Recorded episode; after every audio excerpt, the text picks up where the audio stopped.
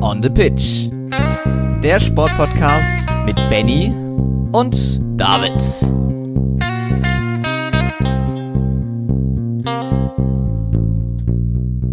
Handball-Europameisterschaft, der erste Grand Slam des Jahres mit den Australian Open im Tennis oder auch ja, die Streifabfahrt, die in dieser Woche auf uns wartete. In der 200. Folge von On the Pitch, der Sportpodcast, also einer Jubi Jubiläumsfolge, äh, wartet, glaube ich, doch das ein oder andere Highlight auf uns und auf euch. Und damit herzlich willkommen, wie gesagt, zur 200. Folge von On the Pitch, der Sportpodcast. Es ist ein Jubiläum und ich freue mich auch natürlich an diesem äh, ja, feierlichen Tag heute mit David reden zu können. Moin, moin. Moin. Hallo Benny und ein herzliches Hallo natürlich an euch auch da draußen. Wir haben uns heute was ganz Besonderes überlegt, denn nicht nur ist ein historischer Moment auf unserem Instagram-Account passiert, dass unsere Athletinnen und Athleten der Woche aus dem vergangenen Jahr 2023 jetzt täglich wieder erscheinen werden, sondern diese 200. Folge wird auch eine ganz besondere sein, denn wir haben einigen ehemaligen Gästinnen und Gästen unseres Podcasts Nachrichten geschrieben, dass sie uns doch mal ihre Sporthighlights der vergangenen Tage zukommen lassen. Also hört ihr gleich unter anderem Lisa Höfer von der Sportschau, Gerhard Leinauer, der Eurosport-Kommentator Moritz Knorr, ähm, Sophie Affelt, Eva Lotter Bohle und noch viele weitere, die sich mit den Sportnews der vergangenen Tage beschäftigt haben. Und ich würde sagen, wir starten einfach direkt rein mit der Sprachnachricht vom Leini, denn der hat sich mehreren Disziplinen gewidmet. Hi Benny, hi David, hi on the pitch. Hier ist der Leini, der Gerhard Leinauer und gratuliert euch zu 200 Folgen. Sehr großartig. Ihr seid ja unermüdlich und die riesen Sportfans. Und ich hoffe, dass es so weitergeht, trotz Studium, trotz allem Möglichen, was ihr noch an der Hacke habt. Weiter so und ich habe mich sehr erfreut, hattet ja schon alle vor dem Mikrofon. Die Woche war geprägt von den Australian Open, also auch mit Daniel Vasilev bis 4 Uhr morgens Tennis zu spielen auf so einem hohen Niveau. Unglaublich. Also sehen bei Eurosport. Dann heute, Linus Strasser gewinnt den Slalom in Kitzbühel und Ganslanhang und dass Andi Wellinger in Zakopane noch aufs Podest auf den zweiten springt, hätte ich nicht erwartet. Finde ich großartig. War alles in allem eine sehr schöne Polski-Tour. Und so kann es weitergehen mit den nächsten Stationen. Macht Spaß, das Skispringen. Ich hoffe, euch auch. Der Leini. Tja, Leini, vielen Dank auf jeden Fall für deine liebe Nachricht. Und Benny, ich glaube, da war jemand absolut im Skisprungfieber, denn Daniel Vassiljev ist natürlich eher auf der Skischanze anzutreffen als auf dem Tenniscourt in Melbourne. Aber trotzdem, vielen Dank. Ja, richtig. Da, da, sieht man ja auch, wie tief sich der Leini in den letzten Jahren in den Skisprungzirkus einarbeitet hat, äh, äh, eingearbeitet hat. Äh, wenn dann sogar ein, ja, ein hinterer Kasache, um es mal äh, zu sagen, wie Daniel Vasiljev plötzlich ähm, ja, im, im, im Tenniszirkus auftritt. Äh, die Rede ist natürlich von Daniel Medvedev, äh, einer der besten Tennisspieler aus Russland jedoch. Genau, und alle weiteren Themen werden wir natürlich auch dementsprechend besprechen. Also die Handball-EM wird gleich bei uns Thema sein. Wir sprechen über das Wochenende in Kitzbühel im Ski-Alpinen-Zirkus.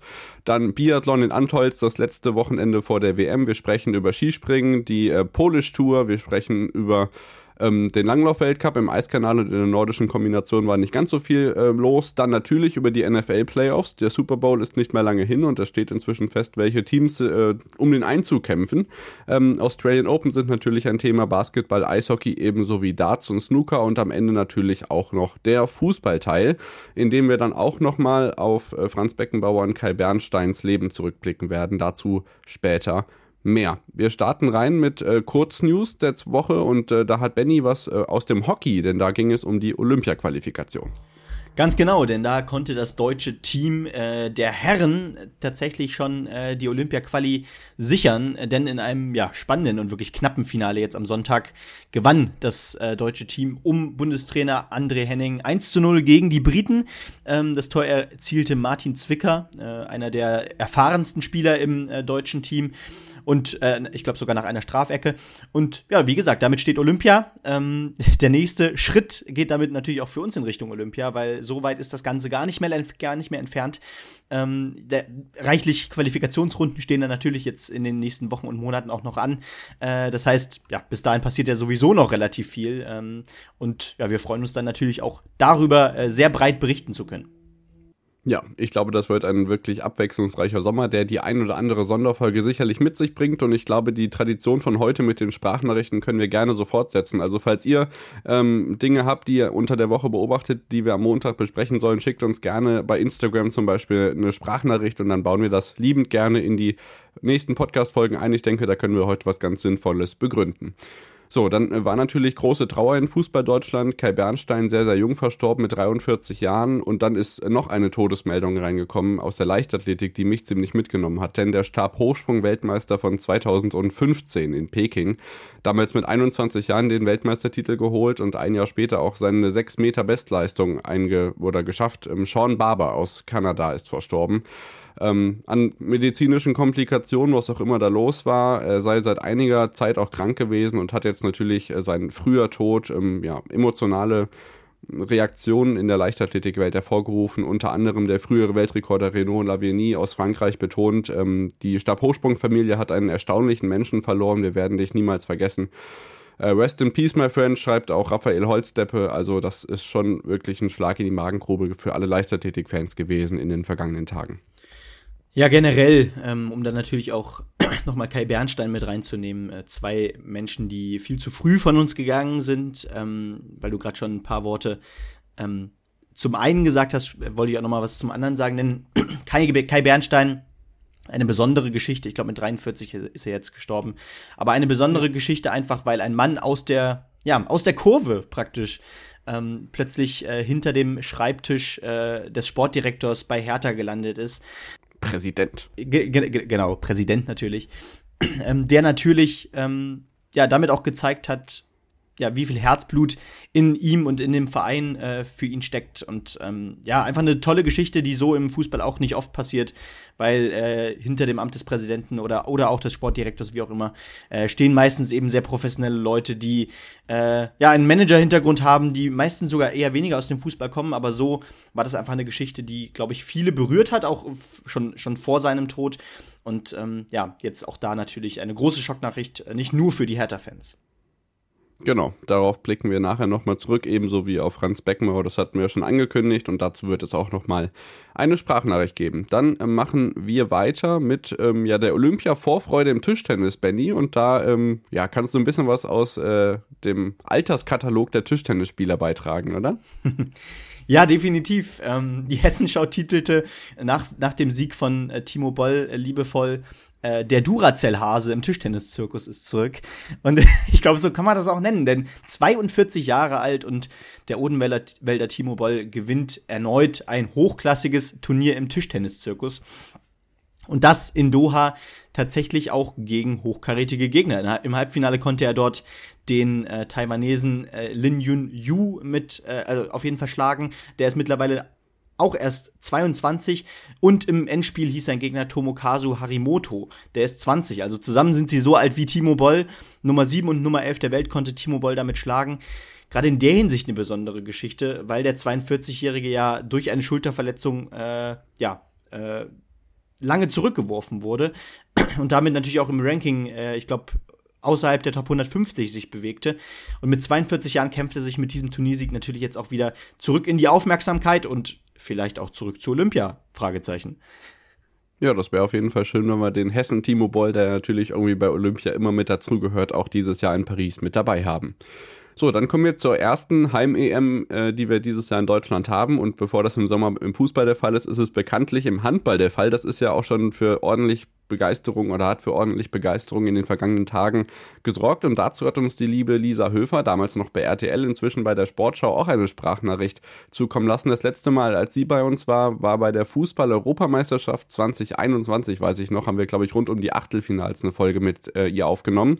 Also jetzt erstmal Lisa zur Handball-EM. Hallo zusammen, hier ist Lisa Höfer von der Sportschau aus Köln und mein Sportthema der Woche das ist quasi vor meiner Haustür, denn die Handball-EM findet ja unter anderem hier in Köln statt und die macht mir einfach jeden Tag richtig, richtig Bock.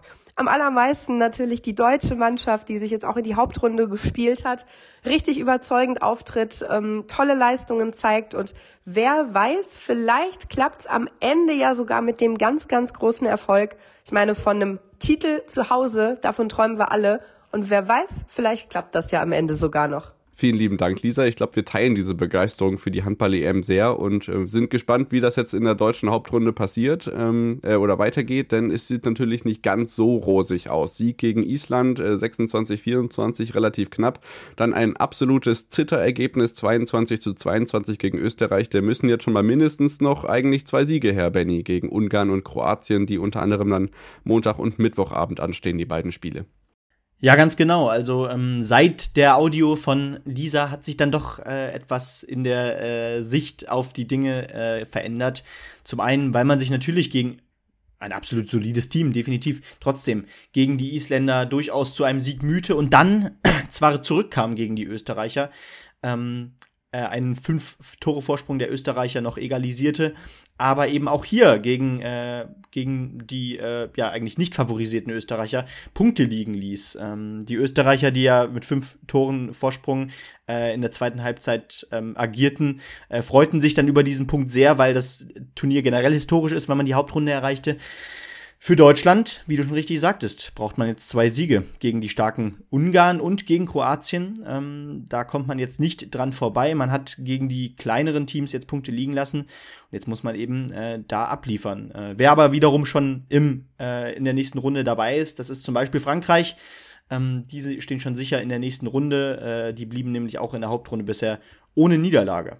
Und auch bei der favorisierten Mannschaft Dänemark sieht es in der anderen Hauptrundengruppe richtig gut aus. Ich denke, wir müssen uns da jetzt nicht allzu lang und breit äußern, denn wenn ihr das hört, wisst ihr ja auch schon, wie das deutsche Spiel gegen Ungarn heute Abend ausgegangen ist. Von daher drücken wir auf jeden Fall die Daumen, dass es auf jeden Fall klappt mit dem Halbfinaleinzug. Schweden und Dänemark sind auch schon drin und dann hoffen wir, dass die deutsche Mannschaft da nachziehen kann, um dann die ja, Köln-Arena mal richtig nochmal ins Kochen zu bringen, während ja auch in der Vorrunde schon andere interessante Mannschaften ausgeschieden sind.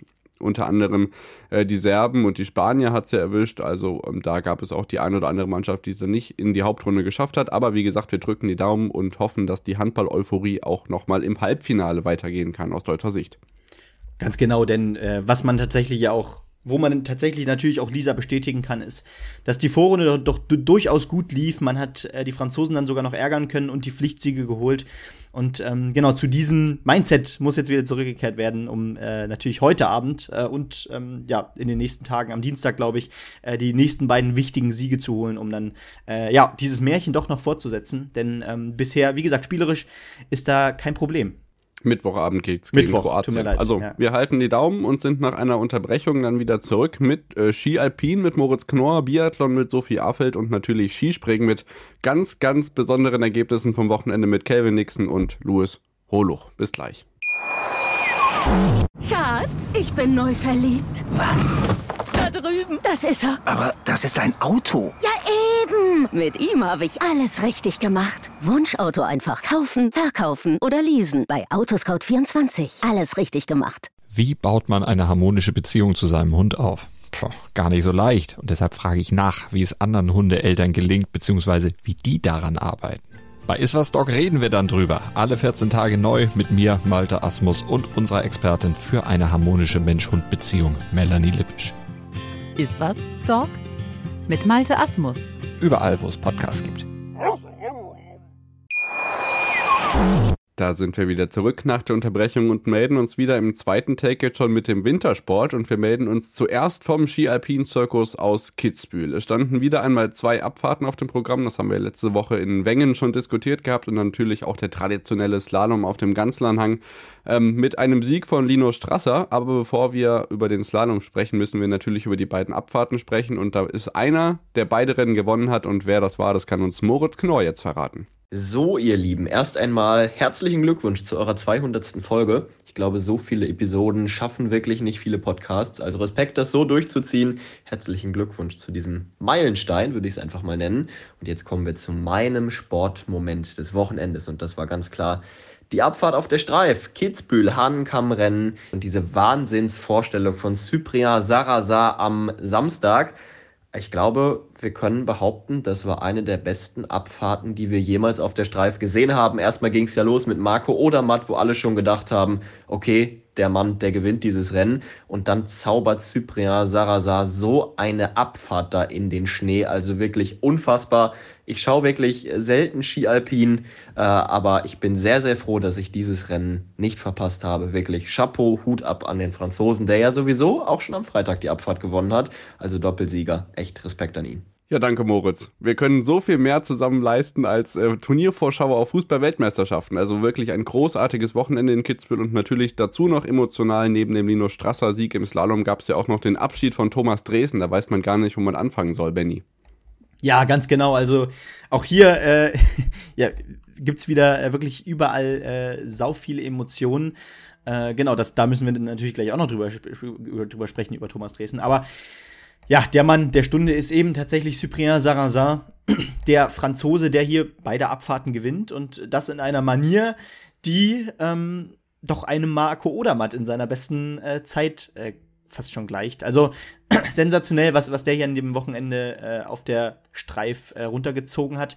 Aber generell äh, spannend, dass Marco Odermatt nur Dritter wurde. Ähm, im, am einen Tag, am zweiten Tag äh, konnte er auch nicht gewinnen, aber äh, da war es Platz zwei immerhin. Äh, und wir hatten tatsächlich auch jemanden, äh, der erst zum zweiten Mal auf einem Podium stand, mit dem Italiener Florian Schieder, der am ersten Tag äh, bei der Abfahrt Zweiter wird. Das ist seine zweit, sein, zwei, sein zweiter, zweiter Platz in der Abfahrt. Generell ähm, ist ja auch Jahrgang 1995, also ist auch schon einige Jahre dabei. Und trotzdem, ähm, die Geschichte sollte man vielleicht nicht außen vor lassen. Aber auch aus deutscher Sicht lief es doch gar nicht so schlecht, David, oder? Ja, genau. Also das war natürlich emotional überlagert von Thomas Dresen, aber mich hat diese Kitzbühel-Abfahrt, also die richtige war ja am Samstag, ja. es war nicht verkürzt am Freitag, aber trotzdem ist es ja immer diese Entwertungsdiskussion, wenn man zweimal die Streifabfahrt fährt.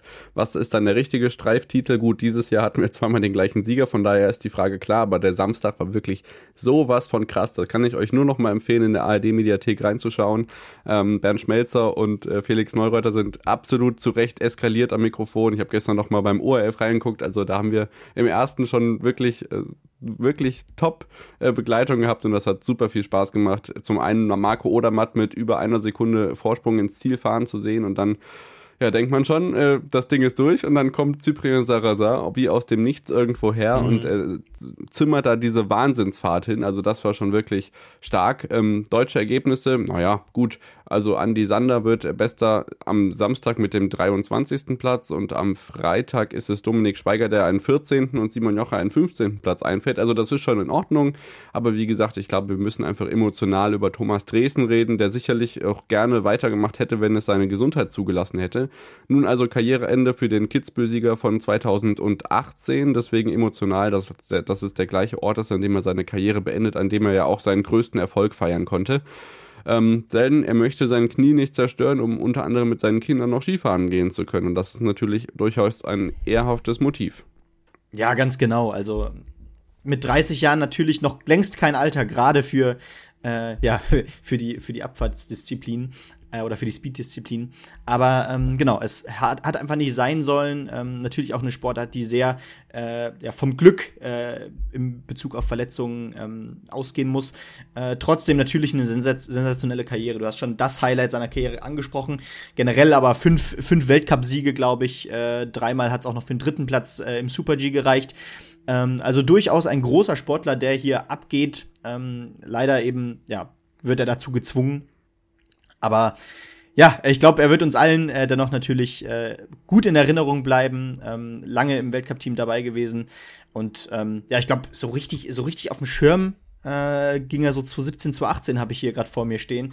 Äh, sein erstes Podest äh, war nämlich 2017, 2018 äh, ausgerechnet in den USA in Beaver Creek. Da reicht es nämlich für einen dritten Platz.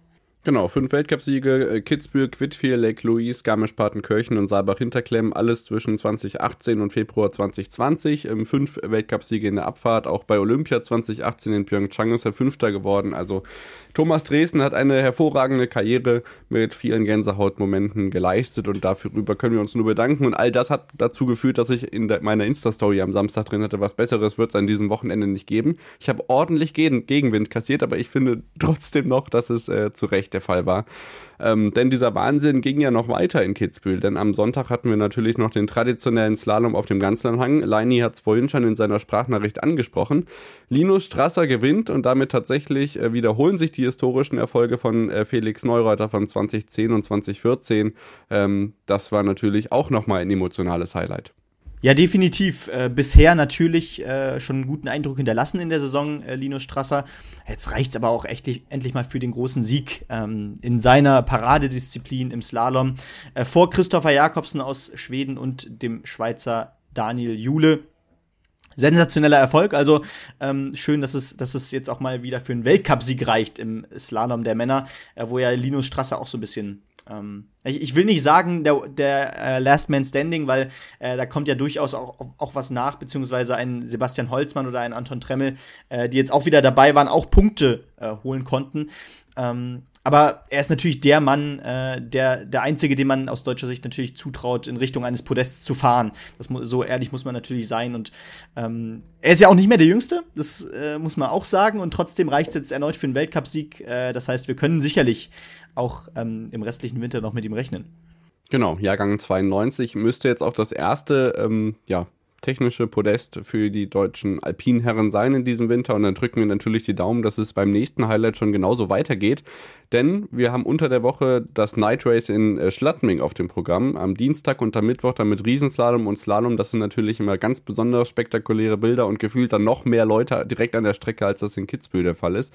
Ähm, schaltet da gerne ein, das BR Fernsehen überträgt live und das natürlich gerade jetzt auch mit dem letztes Jahr, glaube ich, zum ersten Mal ausgetragenen Night Event Riesenslalom in Schladming immer was ganz Besonderes. Und vielleicht geht es ja nochmal voran. Wir dürfen die Frauen natürlich nicht vergessen, auch die hatten ein ähm, technisches Wochenende äh, hinter sich und zwar in Jasna in der Slowakei. Da kann ich euch noch kurz die Ergebnisse mitgeben. Aus deutscher Sicht jetzt auch nichts besonders hervorzuheben. Den Riesenslalom Sarah Hector von Michaela Schiffrin und Alice Robinson aus Neuseeland und im Slalom am Sonntag gewinnt Michaela Schiffrin den, ich weiß gar nicht wie vielten Weltcupsieg. Es ist ja wahnsinnig, welche Rekordquoten die da jede Woche erfüllen kann. Esrinka Ljutic aus Kroatien wird Zweite und Anna Sven Larsson aus Schweden Dritte. Lena Dürr wird Siebte am Sonntag. Das ist somit das beste deutsche Ergebnis vom Frauenwochenende in dem Alpinzirkus. So, und dann springen wir vom Ski Alpin äh, zum Biathlon, Benny. Ähm, in Antolz stand das letzte Wochenende vor der Weltmeisterschaft an und welches besondere Highlight Sophie Affelt da ausgemacht hat, das sagt sie uns jetzt. Moin zusammen und Glückwunsch zur 200. Ausgabe natürlich erstmal. Ich habe mich bei meinem Sportthema der Woche für den siebten Platz von Danilo Riedmüller beim verkürzten Biathlon 1 in Antholz entschieden. Jetzt kann man denken, okay, siebter Platz nicht so besonders, aber durch die Umstände war es das schon irgendwie, denn es war nicht nur das Weltcup-Debüt für den 24-Jährigen, sondern auch ein ziemlicher spontaner Einsatz. Er ist nämlich für den erkrankten Philipp Horn eingesprungen und hat davon erst um 8 Uhr morgens am Wettkampftag erfahren. Nach 300 Kilometer Anreise war dann gerade noch genug Zeit, um mit Lauftrainer Jens Filbrich zumindest noch mal eine Trainingsrunde zu absolvieren, denn die Strecke, die waren bis dato ja auch noch völlig fremd. Und dann ging schon rein in dieses Einzelrennen, wo er trotz Nebel und ungewohnten Zuschauerlärm mit nur einem Schieß wieder durchkam und dank dieses siebten Platzes konnte er sich nicht nur für den Massenstart am Sonntag, sondern sogar auch für die WM qualifizieren, auch wenn er da wohl nicht zum Einsatz kommen wird. Trotzdem, schöne kleine Geschichte für Riedmüller, der die letzten Jahre mit vielen Krankheiten zu kämpfen hatte, jetzt aber nach starken Ergebnissen im IBU Cup auch in der ersten Liga des Biathlons sicherlich einen bleibenden Eindruck hinterlassen hat. Danke, liebe Sophie. Natürlich gibt es noch viel mehr Highlights außer Tennis, Australian Open oder natürlich auch andere Themen, über die wir schon gemeinsam gesprochen haben. Denn Sophie hat ja auch schon Wochenrückblicke mit uns hier bestritten. Von daher vielen Dank dafür. Und äh, das ist ja eine Sensation, die sich bei dir letzte Woche schon angedeutet hat, nicht wahr? Ja, genau. Ich habe äh, ja in der vergangenen Woche ich weiß gar nicht, ob ich es im Podcast erwähnt habe, aber auf jeden Fall hinter den Kulissen habe ich dir von Danilo Riedmüller erzählt, der aus dem Nichts in äh, Riednon Valridana in Italien ähm, ja den Massenstart im IBU Cup gewinnen konnte und auch Dritter wurde äh, im Sprint zuvor. Also gener generell ähm, auch die Wochenenden davor, da waren viele Podestplätze von ihm dabei. Mit 24 Jahren ja auch verhältnismäßig ein Spätstarter ähm, und äh, der konnte an diesem Wochenende ja, wie gesagt, äh, wie schon ähm, gerade gesagt wurde, ähm, das erste Mal im Weltcup antreten und das auch durchaus erfolgreich. Und das ist ja nicht das erste Debüt, was wir in den vergangenen Wochen im Biathlon gefeiert haben. Äh, und nicht das erste erfolgreiche Debüt vor allem. Ja, genau. Also ich erinnere noch an Selina Grotian, die irgendwie morgens im Badezimmer ähm, einen Staffeleinsatz zugeschrieben bekommen hat, weil alle anderen dann irgendwie auch krank geworden sind. Es gab ja so ein bisschen Corona-Ausfälle nach diesem sensationellen Saisonstart bei den Biathletinnen und Biathleten. Also das ist schon wirklich erfolgreich gewesen und dann lass uns doch einfach mal direkt in die Ergebnisse einsteigen. Äh, verkürzte Einzel zu Beginn dieses Wochenendes am Donnerstag und am Freitag bei den Männern. Johannes Kühn mit zwei Fehlern auf Platz drei hinter den beiden Bö-Brüdern und dann eben Danilo Rüdmüller auf Platz 7. Roman Rees wird Zehnter, um die Top 10 noch zu vervollständigen im kurzen Einzel. Ja, ein sensationelles Ergebnis wieder aus deutscher Sicht. Ähm, drei Namen in den Top 10 mit Johannes Kühn wieder, ja, so ein, so ein On- und Off-Weltcup. Äh, Mann, äh, der da vorne reinlaufen kann.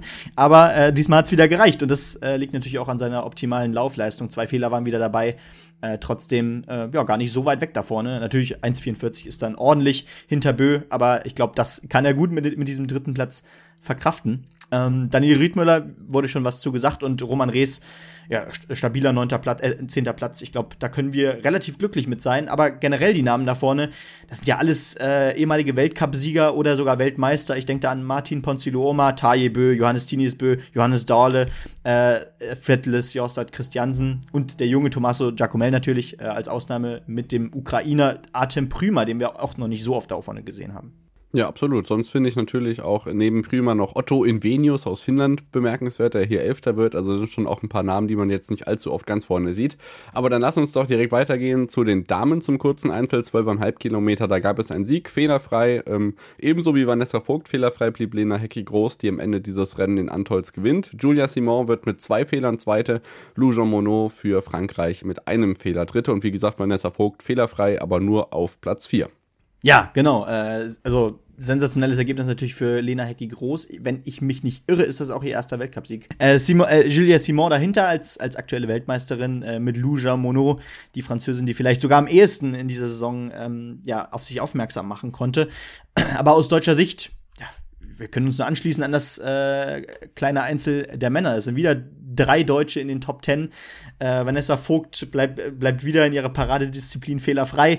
Ähm, Janina Hettich-Walz trotz zwei Fehler siebte. Das passiert selten, äh, weil Hettich-Walz eigentlich immer sehr auf ein gutes Schießen äh, ja, sich verlassen muss. Und Franzi Preuß zeigt ein, er, erneut natürlich, dass sie äh, aktuell auf, auf der Loipe wieder gut drauf ist, trotz zwei Fehlern auch auf einem starken achten Platz.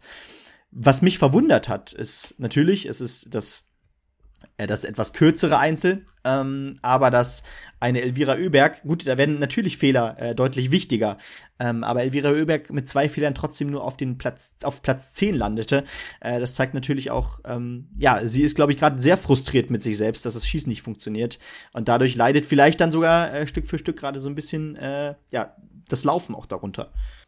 Ja, sonst ist es ja immer normal, dass sie auch bei den besten Skizeiten immer unter den Top Ten ist. Das ist jetzt an diesem, in diesem Rennen nicht der Fall gewesen. Ja. Also da hoffen wir natürlich, dass es bergauf geht, weil wenn die gut laufen und fehlerfrei schießen, sind die Öberg-Schwestern ja auch beide irgendwie nicht zu schlagen. Das haben wir ja schon oft besprochen und das wird sicherlich vielleicht ja bei der WM auch dann nochmal aktuell werden. Dann kommen wir doch mal zu einem noch erfreulicheren Ergebnis aus deutscher Sicht und zwar am Samstag in unserer Lieblingsdisziplin, die Single-Mix-Staffel. Ein sehr, sehr starker Sieg von Vanessa Vogt und Justo Strelo vor den beiden Norwegern und Norwegerinnen Ingrid Landmark Tandrevold und Fettles Jostad Christiansen mit elf Sekunden Vorsprung und nur einem Nachlader bei den Deutschen. Also das war richtig, richtig stark. Ja, die Staffel ist so ein bisschen ähm, der, das, das beste Pflaster, was man, glaube ich, den Deutschen gerade liefern kann, oder? Also gefühlt auf jedem, in jeder Staffel erreicht man auch das Podium. Jetzt reicht sogar hier ähm, ja, für äh, in, der Single-Mix-Staffel für den Sieg. Das ist natürlich sensationell. Ähm, und das auch nicht unbedingt in, in, im best, bestbesetzten Team, weil Vanessa Vogt ist natürlich eine sehr solide äh, Athletin und äh, zeigt erneut jedes Mal, äh, wie gut sie gerade am Schießstand ist. Aber Justus Strelo, äh, wenn man da gerade auf die aktuelle Form achtet, wir hatten schon diverse Weltcup-Sieger aus dem deutschen Team, ob Navrat, ob Rees ähm, oder auch Kühn jetzt schon wieder auf dem Podium. Da gehört, gehört Strelo bisher nicht dazu. Trotzdem natürlich äh, ein solider Athlet und es reicht hier tatsächlich äh, zum Sieg und das auch nicht äh, über irgendwen, sondern mit Vettel Sjostad Christiansen vor allem natürlich und Ingrid Landmark-Tandrevold gegen ein sehr starkes norwegisches Team. Genau, in der klassischen Staffel, äh, Staffel lief dann überhaupt nicht mal so rund, wie das in der Mixstaffel noch der Fall war. Rang 8 für Deutschland, über drei Minuten Rückstand. Janina Hettich-Wald, Sophia Schneider, Johannes Kühn und Benedikt Doll leisten sich am Ende die beiden Herren äh, zwei Strafrunden und können am Ende sowieso dann auch gar nicht mehr ranhalten vorne an die Nationen, die sich äh, das Podium unter sich ausgemacht haben. Norwegen mit 22 Sekunden vor Italien und Schweden dann schon mit über einer Minute Rückstand auf Platz 3. Genau, das war natürlich irgendwie auch ein ja, klassischer Favoritenerfolg, würde ich sagen. Ähm, Gerade die Schweden äh, kam, ging, sind da auch nicht im Top. Äh, im Top-Team angetreten. Jesper Nelin ist dafür Samuelsson ins Team gerückt. Ähm, auch nur eine der beiden äh, Öberg-Schwestern dabei. Anna Magnusson ist für Hanna eingesprungen ähm, und Martin Ponzuloma eben. Äh, deswegen nur in Anführungszeichen ein dritter Platz. Genau in Deutschland. Ähm, da war es dann natürlich wieder, wieder das Schießen leider. Ähm, aber trotzdem, ähm, wie gesagt, es gab genug Staffeln, in denen es schon funktioniert hat. Deswegen Kopf hoch und ich würde sagen, wir gehen in die Massenstarts, die ja gestern stattfanden. Unsere absolute Lieblingsdisziplin. Und da gab es bei den, bei den Männern mal wieder eine Machtdemonstration aus norwegischer Sicht. Denn aus den vorderen sechs Platzierungen sind alleine fünf Norweger. Nur Contor Viomaye als Platz vier, der fehlerfrei blieb. Ähm, da, äh, ja, mischte sich ein Franzose zwischen diese fünf starken Norweger. Äh, gewinnen konnte am Ende Fettles Jorstad Christiansen mit einem Fehler vor Johannes Dorle Skjevdal. Ich spreche es immer falsch aus. Äh, Björn Zjörum auch noch auf dem Podium mit Platz 3. Äh, Johannes Tines Bö trotz vier Fehler, muss man ja sagen, auf einem starken fünften Platz. Wahnsinn. Das ist irre. Und Justo Strelo eben noch drüber gesprochen, äh, bester Deutscher mit Rang 9. Philipp Navrat am Ende 13. Äh, Rees 15. Doll 16. Kühn Kühn 17. Alle irgendwie in Reichweite, aber nicht mit einer Top-Platzierung. Und Danilo Riedmüller, ich glaube, auch da sieht Punkte. man, auch, ja. auch da sieht man trotz äh, keiner guten Schießeinlagen gerade zum Start äh, mit vier Fehlern aus den ersten beiden Schießen Platz 24, also durchaus respektabel. Ja, absolut. Genauso viele Fehler geschossen wie Johannes Bö. Wenn das weiterhin so bleibt bei jedem Rennen, ist das ja auf jeden Fall schon mal eine kleine Erfolgsgarantie. Gab es ja auch ein, ein seltenes Bild. Johannes Bö gestürzt. Das sieht man auch nicht allzu oft.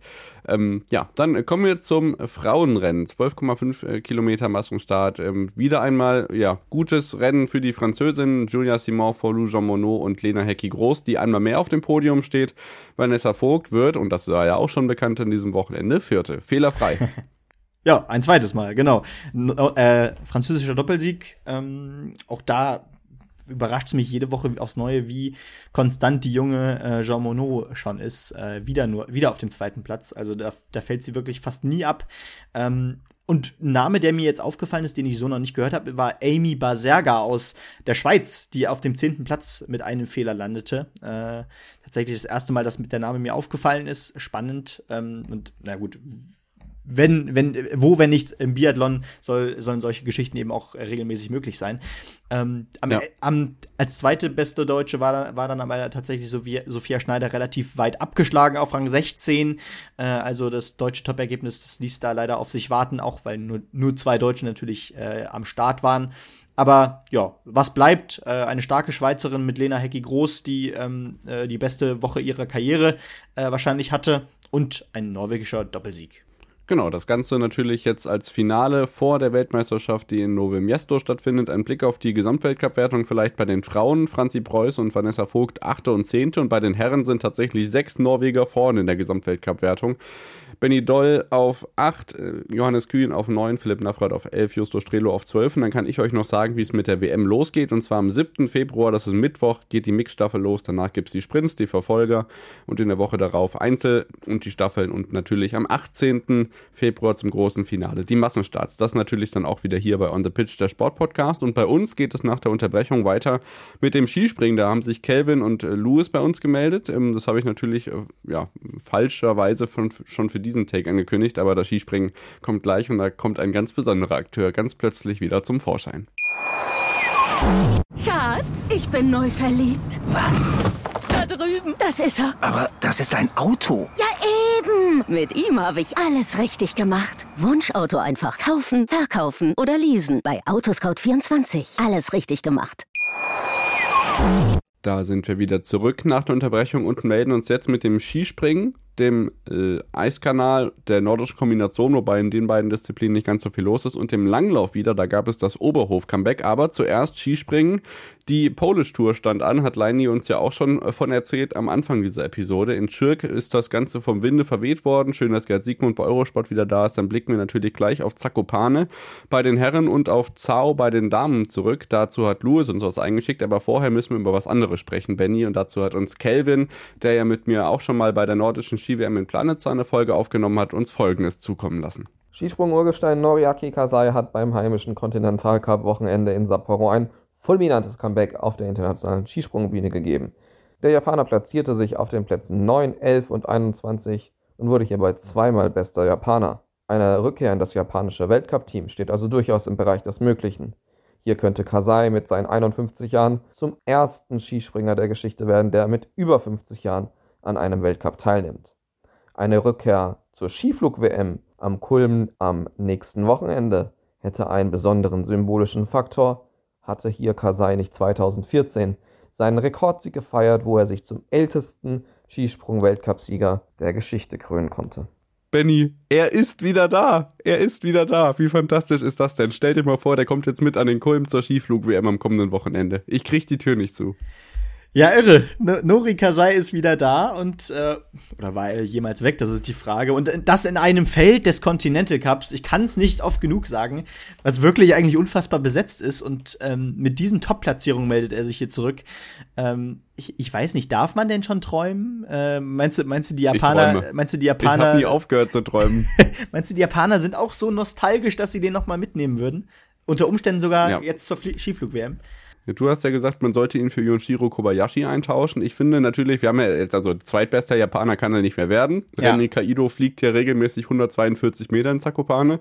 Da muss man sich jetzt drauf einstellen. Aber ich meine, Noriaki Kasai wird hier beim COC bester Japaner ähm, in dem ersten Wettbewerb vor allen Deutschen, die dabei sind. Also direkt vor Martin Hamann, vor Felix Hoffmann und dann natürlich auch viele Athleten, die jetzt bei der Vierschanzentournee mit dabei sind, mit denen er auf jeden Fall locker mithalten kann.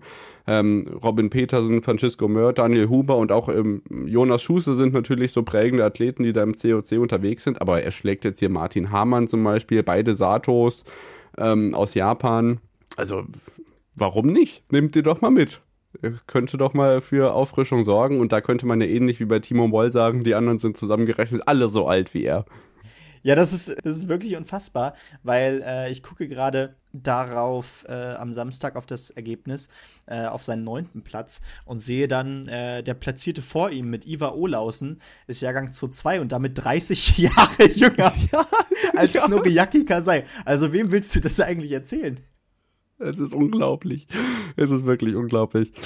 Wahnsinn. Also wir drücken die Daumen, dass es da funktioniert mit dem Einzug bei der Skiflug-Weltmeisterschaft 2024. Leute, ihr müsst euch überlegen, wir haben ihn für verrückt erklärt, als er vor ein paar Jahren gesagt hat, ich will bei, der, bei den möglichen Olympischen Spielen 2026, die es nicht geben wird, in Sapporo dabei sein. Und wir haben jetzt nicht mal zwei Jahre hin zu dieser Marke.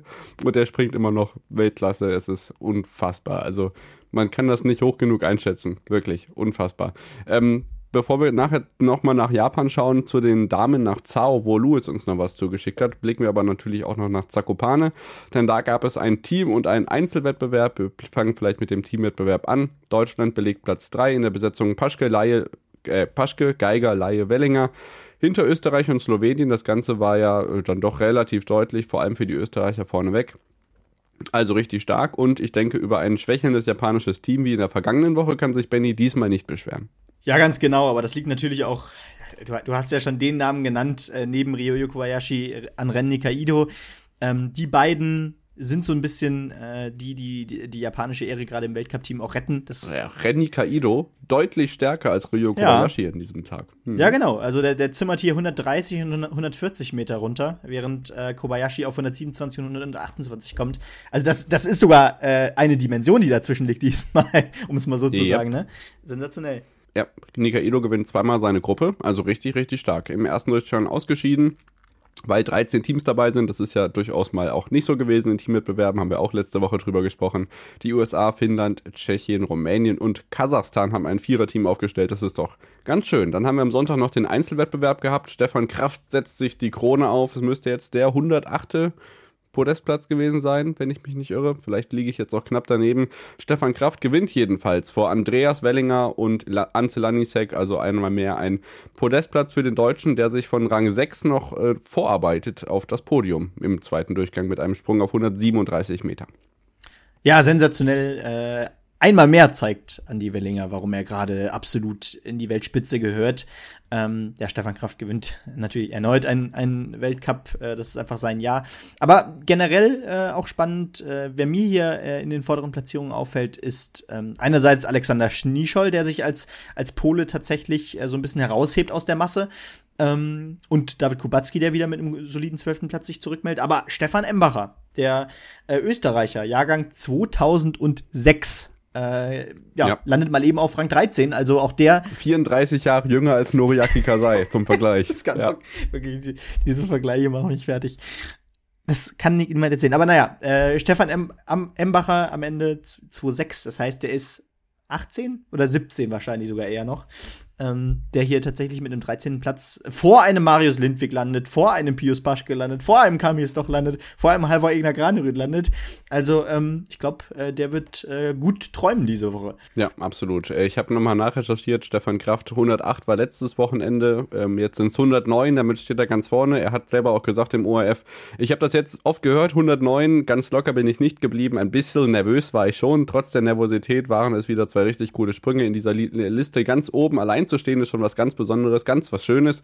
So konstant über so viele Jahre so viele Podien zu sammeln, ist ein Wahnsinn. Ich bin bisschen sprachlos, hat er gesagt im OF. Und da kann man auf jeden Fall das nur nachvollziehen. Und äh, es ist ja auch kein Ende in Sicht. Also ich glaube, da kommen noch ein paar andere Positionen dazu. Ich denke, wir müssen jetzt nicht weiter eingehen. Ich kann auch sagen, Reni Kaido ist Zehnter geworden, Top Ten Platzierung. Und dann blicken wir auf die Polish Tour Abschlusswertung. In Schirk ist ja nicht ganz so viel bei rumgekommen. Deswegen hat er nur die Quali reingezählt. Österreich gewinnt am Ende knapp zehn Punkte vor Slowenien und die Deutschen belegen äh, vor Japan Platz drei in dieser Abschlusswertung der Polish Tour. Ja, ganz genau. Äh, war doch mal schön, mal wieder äh, am Stück ein paar, äh, ein paar Weltcups in Polen zu haben.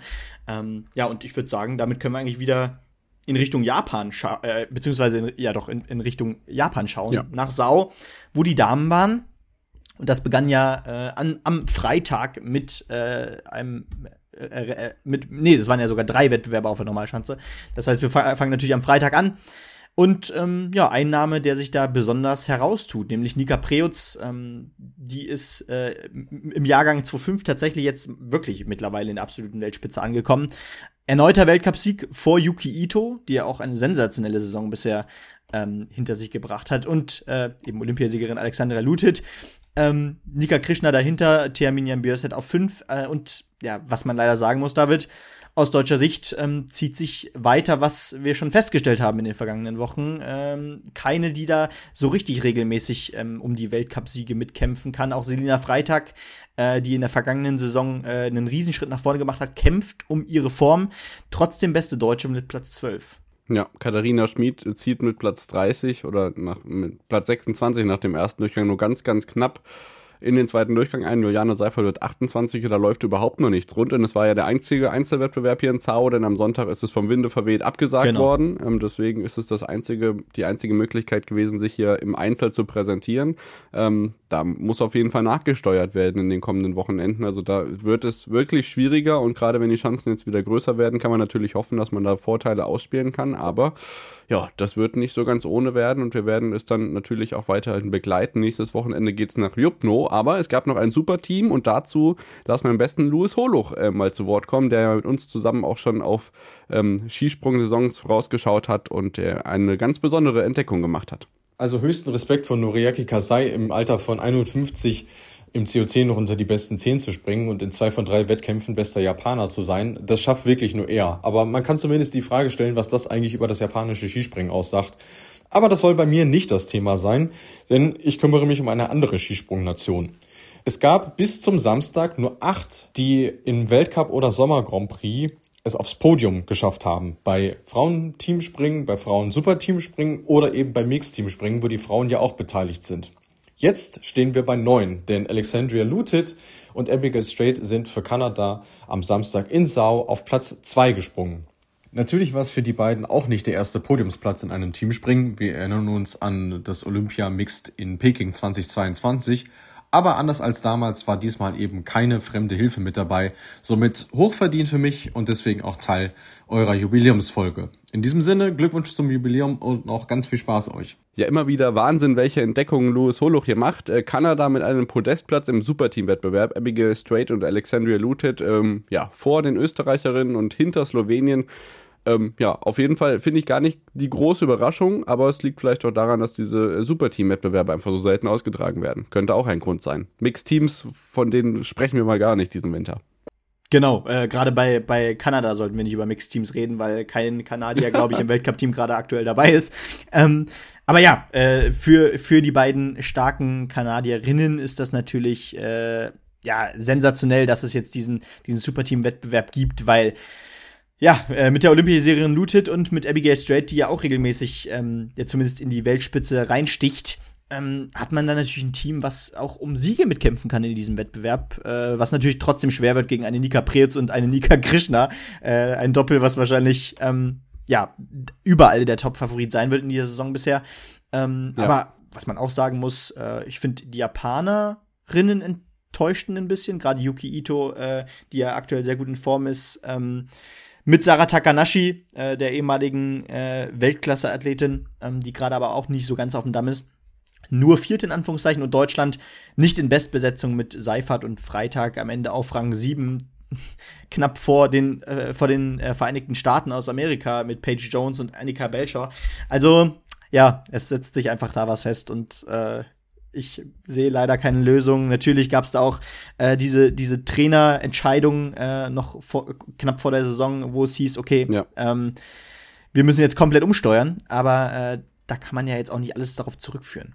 Nee, kann ich auch nicht, aber ich kann auch keine andere Begründung liefern. Ja. Vielleicht müssen wir den Louis dann noch mal äh, an dieser Stelle ausführlicher um Rat bitten in den kommenden Wochen, wenn es dann in Richtung Saisonfinale auch schon geht. Irgendwie ist ja dann doch jetzt nicht mehr ganz so viel übrig. Mhm. Gerade bei den Damen geht es ja dann immer schnell, wenn der Kalender sich so ein bisschen ähm, reduziert. Aber es steht natürlich trotzdem noch was an. Raw Air, wir haben wieder Skifliegen in Wickersund. Also bei den Damen gibt es schon noch Ereignisse, bei denen man sich lohnend äh, oder bei denen es sich lohnen würde, in guter Form zu präsentieren. Aber das ähm, dann vielleicht später. Das war der Skisprung-Teil für diesen Part heute. Und dann kann ich euch noch sagen, dass im Eiskanal und in der nordischen Kombination nicht ganz so viel los war. Äh, aus dem Eiskanal kann man sagen, es ist die Junioren-WM im Moment, die Jugendolympischen Spiele in Südkorea in Gangwon haben begonnen, da haben wir auch schon letzte Woche drüber gesprochen. Und in der nordischen Kombination gab es, bevor es nächstes Wochenende mit dem Schwarzwaldpokal im Schonach, in Schonach wieder Weltcups gibt, einen CO10 in Klingenthal bei den Herren, aber auch das sei heute erstmal egal. Stattdessen blicken wir ganz kurz auf die Ergebnisse aus dem Langlauf, denn dort äh, gab es das erste Mal seit elf Jahren, damals unter anderem ja auch bei der Tour de Ski dabei, jetzt wieder Weltcups in Oberhof und Benny, ich würde einmal kurz durch die Ergebnisse durchgehen. Mhm. Gerne. Da haben wir nämlich äh, zum einen die Sprints in der klassischen Technik gehabt, äh, Dreifach-Sieg für Schweden, Laura Gimler auf Platz 5 im Finale, das ist sehr, sehr erfreulich, weil ein Finaleinzug im Sprint ist für das deutsche Team auf jeden Fall nicht selbstverständlich.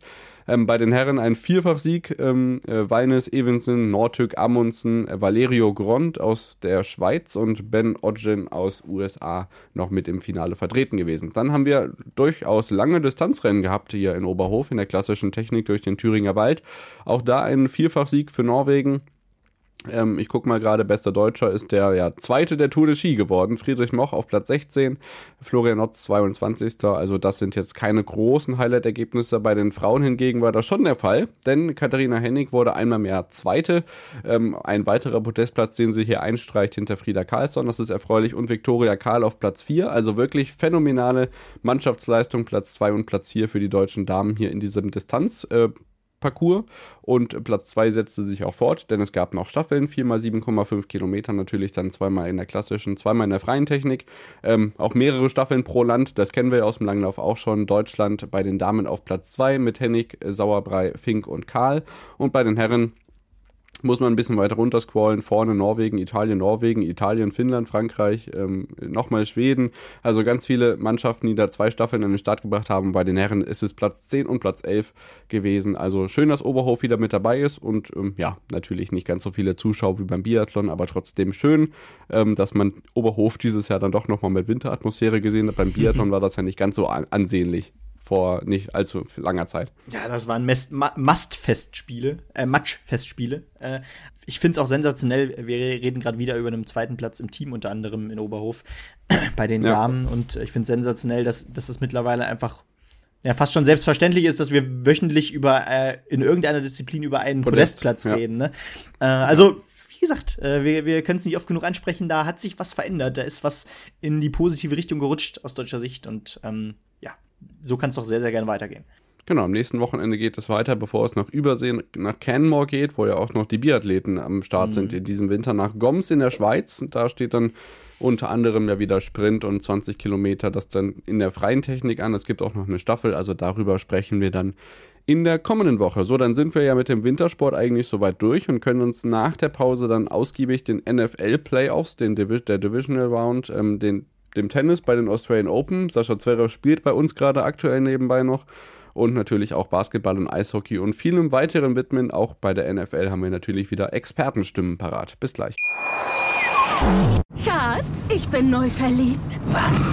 Da drüben. Das ist er. Aber das ist ein Auto. Ja, eben. Mit ihm habe ich alles richtig gemacht. Wunschauto einfach kaufen, verkaufen oder leasen. Bei Autoscout24. Alles richtig gemacht.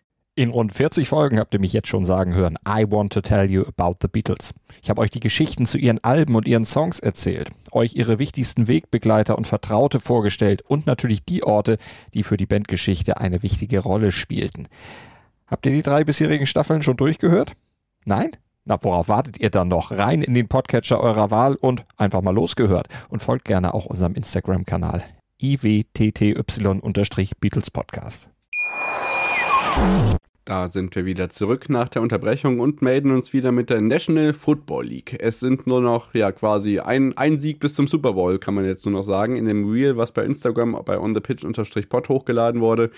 Unter der Woche waren es noch zwei Siege, nun liegt die Divisional Round hinter uns. Es gab zwei Mannschaften, die eingestiegen sind, die Ravens und die 49ers, die mussten keine Wildcard Round spielen und konnten sich auch gleich weiter durchsetzen. Aber alles dazu kann euch jetzt erstmal Pierre Bulwitt erzählen, der ja auch schon einige Livestreams mit uns absolviert hat und auch in der einen oder anderen Folge zu Gast war. Bitteschön. Baltimore Ravens gegen Houston Texans 34 zu 10. Die an Nummer 1 gerankten Baltimore Ravens in der AFC schlagen die Texans dann am Ende doch deutlich. Die erste Hälfte ist noch ausgeglichen, vor allem Quarterback CJ Stroud von den Texans beweist, warum es in den Playoffs so weit gegangen ist. Aber dann kommt die Offensive um Lamar Jackson richtig in Fahrt. Der wirft für zwei Touchdowns und kommt mit 100 Yard Rushing über das Feld. Die Ravens sind jetzt der Top-Favorit auf den Super Bowl und Lamar Jackson wird dann wohl MVP. San Francisco 49ers gegen Green Bay Packers 24 zu 21. Die in der NFC Nummer, Nummer 1 gerankten 49ers liefern sich einen harten Fight mit den Packers. Die Packers zeigen, warum sie es so weit in den Playoffs geschafft haben. Die sind lange auf Augenhöhle, vor allem der Running Back Aaron Jones macht den 49ers Defense richtig große Probleme. Am Ende sichern die drei wichtigsten Playmakers der bisherigen Saison den Sieg für die 49ers. Titan Kittle fängt einen Touchdown. Running Back Superstar Christian McCaffrey hat insgesamt 128 Scrimmage Yards mit zwei Touchdowns und Brock Purdy führt sein Team im Game-Winning Drive zum Sieg. Das letzte Aufbäumen der Packers bleibt aus. Die Packers sind hungrig und haben ein Team für die Zukunft. Jordan Love scheint der Quarterback, dem die Zukunft in Green Bay gehört. Detroit Lions gegen Tampa Bay Buccaneers 31 zu 23. Die Story der Lions geht weiter. Sie stehen verdient zum ersten Mal seit 91 wieder im NFC Championship Game. Tampa Bay liefert einen Fight. Am Ende sind die Lions aber in jeder Positionsgruppe immer ein bisschen besser besetzt. Quarterback Jared Goff, spätestens jetzt auf einer Stufe mit Local Hero Eminem, bringt knapp 70% seiner Bälle an und wirft für zwei Touchdowns. Amara St. Brown ist einmal mehr der beste Receiver und fängt den entscheidenden Touchdown zum zwischenzeitlichen 30 zu 17, sieben Minuten vor Schluss. Tampa Bay hat eine gute Zukunft vor sich. Die große Frage ist nur, bekommt Baker Mayfield dort den dicken, fetten Vertrag? Buffalo Bills gegen Kansas City Chiefs 24 zu 27. They done it again. Die Chiefs gewinnen auch das dritte Duell in den letzten drei Jahren gegen die Bills und wieder war es denkbar knapp. Beide Teams schenken sich nichts, vor allem Bills Quarterback Josh Allen läuft die Defensive der Kansas City Chiefs schwindelig. Kansas hatte aber immer die passende Antwort parat. Es gab ständige Führungswechsel. In der zweiten Hälfte können dann vor allem die Defensiven glänzen. Die letzten Punkte kommen dann ganz zu Beginn des vierten Viertels aufs Board. Isaac Pacheco läuft den Ball zum 27 zu 24 in die Endzone. Die Bills beißen sich dann die Zähne aus, kommen noch mal kurz vor Schluss in Field Goal Range, aber der sonst so sichere Kicker Tyler Bass verschießt. Kansas City geht aufs Knie und muss jetzt nach Baltimore. Bei den Bills steht vor der nächsten Saison ein großes Fragezeichen, weil diverse Verträge auslaufen und es auch nicht klar ist, wie es mit Cornerback Josh Allen weitergeht. Ja, Benny, das rundum sorglos Paket, aber das heißt dann nicht, dass sich die Vorfreude minimiert, denn der Super Bowl steht nicht mehr allzu lange bevor jetzt am Wochenende die Conference Championship Games. Also das äh, sorgt doch für Vorfreude bei den auch nicht unbedingt Hardcore-Football-Fans. Ja, definitiv. Und äh, ich habe es ja schon vor der Folge gesagt ähm, aus deutscher Sicht irgendwie natürlich auch eine tolle Geschichte, dass wir immer noch einen, einen deutschen Leistungsträger im, äh, dabei haben. Also nicht nur einen Bankdrücker, sondern eben mit Amon Ross Brown äh, von den Lions einen äh, absoluten Leistungsträger im Team äh, von Detroit. Ähm, die haben nämlich ja die Bucks geschlagen mit 31-23. Also äh, tolle Geschichte, äh, auch natürlich für RTL, äh, wo dann er natürlich besonders in den nächsten Runden im Fokus stehen wird. Äh, jedenfalls, die Baltimore Ravens sind noch dabei, die 49ers sind noch dabei, die Lions sind noch dabei und die Chiefs sind noch dabei. Eines von diesen Teams wird äh, am Ende den Super Bowl für sich entscheiden. Und ähm, genau, also es geht jetzt Schlag auf Schlag. Ich glaube, Mitte, der Super Bowl müsste am 12.2. Februar. Nee, 12.2. steht. Ja, je nachdem. Also in der Nacht, genau. genau. In der Nacht vom ja, 11. auf den 12. Februar ähm, steht So. dann der Super Bowl um 0.30 Uhr an. Ähm, tragt euch das alle ja, in den Kalender ein, schreibt euch das hinter die Ohren. Ähm, ich Und vor glaub, allem nehmt euch den Montag frei, das ist das Wichtigste. Genau. Äh, ich weiß nicht, wie viele, wie viele Millionen Deutsche an diesem Montag frei haben werden. Ob das Land stillstehen wird, wir werden sehen. Äh, aber ja, ich freue mich auf jeden Fall da sehr drauf und ähm, ja, ich hoffe ihr auch. Kommt drauf an, wie viel Schnee fällt und wie die Züge fahren. Mal gucken. äh, Ravens gegen Chiefs am Sonntag um 21 Uhr und in der Nacht auf Montag dann 49ers gegen die Detroit Lions. Das also zur NFL. Ja, und dann blicken wir auf ähm, Tennis, die Australian Open, das erste Grand Slam Turnier des Jahres, Benny. Ähm, wir würden gerne sagen, welche Einzelmenschen noch im Turnier dabei sind. Bei den Frauen ist es niemand mehr. Bei den Herren kämpft Sascha Zverev gegen ähm, Norrie gerade darum, dass es noch einer ist. Aber vielleicht blicken wir bis dahin erst noch mal ganz kurz auf die Doppelfelder und dann äh, können wir sagen, was passiert ist. Oder kannst du noch mal zusammenfassen, wer jetzt rausgeflogen ist? Vielleicht äh, fassen wir es so zusammen. Genau, wir fassen es vielleicht so zusammen. Äh, da gehe ich einfach mal durchs Tableau durch, welche großen Namen schon ausgeschieden sind. Unter anderem Stefanos Tsitsipas, der im Achtelfinale gegen Taylor Fritz in äh, vier Sätzen ausgeschieden ist. Ähm, ja, Katschanov ist schon gegen Sinner ausgeschieden. Ähm, Deminon ist schon gegen Rublev ausgeschieden. Das sind ja alles Top-Partien im Achtelfinale. Also das kann ja alles passieren. Das ist kein Problem. Genau, Ogier Aliassim ist auch schon früh ausgeschieden. Der ist ja auch im Tableau generell äh, sehr zurückgefallen in den letzten Wochen. Und äh, ja, Alcaraz ist, glaube ich, genau, äh, ist noch dabei. Der spielt aktuell eben nämlich ebenfalls seine Achtelfinalpartie gegen Kecmanovic, den Serben, äh, und führt gerade 6-4. Äh, ihr werdet wahrscheinlich, wenn ihr jetzt die Folge hört, wissen, wie es ausgegangen ist, aber das sieht auch alles sehr souverän aus für Alcaraz. Ansonsten deutliche Favoritensiege von Djokovic äh, gegen Manarino, den äh, Franzosen im Achtelfinale mit 6-0, 6-0, 6-3. Obwohl ja der Joker tatsächlich in Runde 1 kurz vorm Ausstand, das gehört ja auch zur Wahrheit dazu. Äh, nicht nur im ersten äh, Spiel gegen Prismic äh, musste er vier Sätze spielen, sondern auch im zweiten äh, Spiel äh, musste er über die vier Sätze agieren gegen den äh, ja, Neuseeländer, ist es, glaube ich, Popirin. Ähm, also da musste er sich in ersten Runden doch etwas mehr mühen als sonst. Bei den Damen gibt es tatsächlich eine, ja, eine kleine, ein kleines Märchen, nämlich die Ukrainerin Diana Jastremska, die Qualifikantin, konnte äh, 23 Jahre erst alt, konnte das Viertelfinale erreichen, äh, schlug äh, unter anderem äh, Azarenka im Achtelfinale, schlug zuvor äh, die US-Amerikanerin an 27 gesetzt Navarro, ähm, aber schlug eben auch äh, tatsächlich, das ist gar nicht so einfach hier, äh, Gracheva aus, aus Frankreich, also alles keine kleinen Namen, die sie da aus dem Weg räumt. 23 Jahre alt, Qualifikantin äh, im Viertelfinale. Ich habe das Gefühl, diese ja, diese Qualifikanten-Überraschungen, die gibt es bei den Damen doch durchaus mehr. Ja, häufiger, ne? Also viel abwechslungsreicher die Felder bei den Damen, das haben wir ja schon beobachtet. Keine Deutsche in Runde 3, das ist natürlich schade, auch in Anführungszeichen. Ja, trotzdem, aber was, was eine coole Geschichte ist, das kann man vielleicht mal sagen. Zwei Ukrainerinnen im Viertelfinale, äh, heutzutage natürlich auch mal eine ganz besondere Botschaft und ja, Favoritensiege sind da nicht immer die Tatsache, wie das ja beim Herrentennis eigentlich anders ist, aber vielleicht Benny, so ein bisschen was Erfreuliches aus deutscher Sicht muss ja trotzdem mit rein, denn äh, Dominik Köpfer und Janik Hanfmann haben heute ihre, ihre Drittrundenpartie im Herrendoppel äh, Turnier gehabt. Und das heißt, wir haben zwei deutsche Herrendoppel im Viertelfinale. Beide Spiele sind morgen, wenn ich richtig informiert bin. Pütz Krawitz und Hanfmann Köpfer sind nämlich noch mit dabei. Das ist schön. Und bei den Herren ist Laura Siege, äh, bei, den, bei den Frauen ist Laura Siegemund im Doppel noch mit am Start. Und auch im Mixed haben wir mit Laura Siegemund gerade noch eine, die spielt aktuell. Also es ist im Doppelfeld noch vieles möglich. Auch das ist ja immer so ein bisschen unter dem Radar. Ja, ganz genau. Aber du hast, du hast ja auch schon ähm, vor der Folge richtig angesprochen. Schaut mehr Doppel, weil ähm, wenn ihr deutsche Erfolge sehen wollt, die gerade vielleicht im Einzel ein bisschen fehlen, äh, gerade in der Breite, dann schaut euch Siegemund an, schaut euch Pütz an und Co. Äh, Hanfmann, der jetzt auch im Doppel öfter spielt. Also da sieht man doch, da läuft's ganz gut und ähm, genau, natürlich, äh, da liegt leider, warum auch immer, äh, ein bisschen weniger Aufmerksamkeit drauf, aber äh, es ist nicht minder spannend und äh, bringt übrigens auch mal so ein bisschen, ein bisschen, bisschen Spannung rein zum äh, altbekannten Einzelmodus.